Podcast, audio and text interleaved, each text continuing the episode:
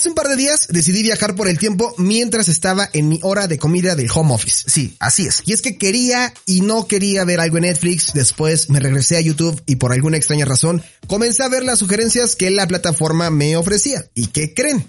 ¿Cuál va siendo mi sorpresa al ver una sugerencia de video que fue lo que justamente estaba buscando? Era un video sobre las mejores escenas de muerte de la famosa saga de Scream. Sí, ya sé que eso está medio creepy y que da miedo. ¿Quién se pone a ver los mejores momentos de las muertes de las películas de terror? Oiga, no, a ver, pero esperen.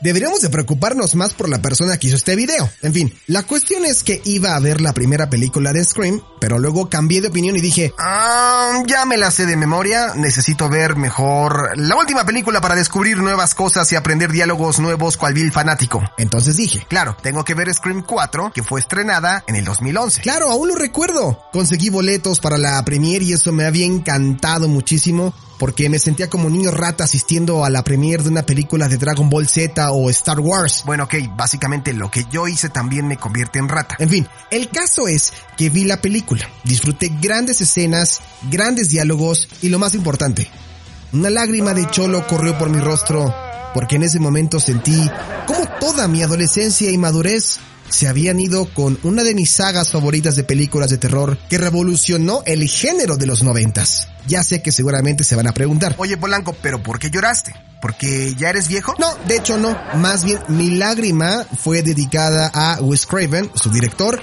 pues como algunos sabrán, en 2015 murió y con él, pues obviamente el legado de Scream y Pesadilla en la calle del infierno de Freddy Krueger habían terminado.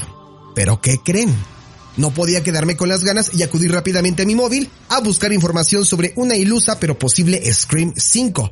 ¿Y cuál creen que fue mi reacción? Ok, no, no, no, esta no es para tanto. Bueno, casi, casi. Bueno, pero no a ese nivel. A ver, les voy a explicar. Resulta que encontré que uno de los actores, David Arquette, confirmó que repetirán una vez más la sangre, tripas y horror en una nueva entrega para honrar la muerte de Wes Craven. ¡Sí! Ahora, Matt Bettinelli Ulpin y Tyler Gillette, directores del éxito Noche de Bodas o Ready or Not del 2019, se van a encargar del nuevo capítulo. Y recientemente Neve Campbell ha confirmado que ha negociado sobre su regreso como Sidney Prescott. Y aunque su participación sigue en el aire, por el momento lo que sí está confirmado es que al menos un actor original de Scream estará de vuelta.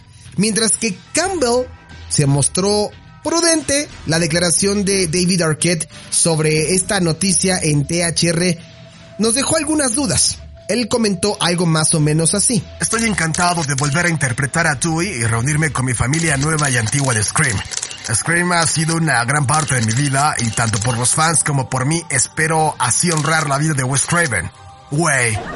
Sí sonó como muy, muy niño de Interlomas, mi David Arquette. Bueno, Parece que ya está listo como su papel de Dewey Riley de las primeras cuatro películas de Scream 5, con el objetivo de comenzar con la producción a finales de este otoño en Carolina del Norte. Esto pues una vez que los protocolos de seguridad de Hollywood contra la pandemia por el coronavirus terminen o dejen de estar tan vigentes, hay pocos detalles de la historia, pero el comentario de Arquette sobre reunirse con su familia Scream antigua y nueva nos dejó algunas dudas y podría significar pues quizá alguna reunión con otros personajes que sobrevivieron a las películas anteriores o algunos actores que murieron y que habría que conectar y no sé, algo muy raro. Bueno, se está hablando de esto también por las personas que están detrás de la cámara. Pero ah, no sé qué decirles, hay mucha información al respecto. Pero lo que sí es un hecho es que si se filma la quinta parte, yo, yo, yo, yo, yo, yo, estoy listo una vez más para ir al cine a ver esta saga que me ha acompañado durante toda mi vida. ¿Qué? ¿Un teléfono aquí? ¿En el podcast? ¿Es en serio? A ver, permítame, un momento.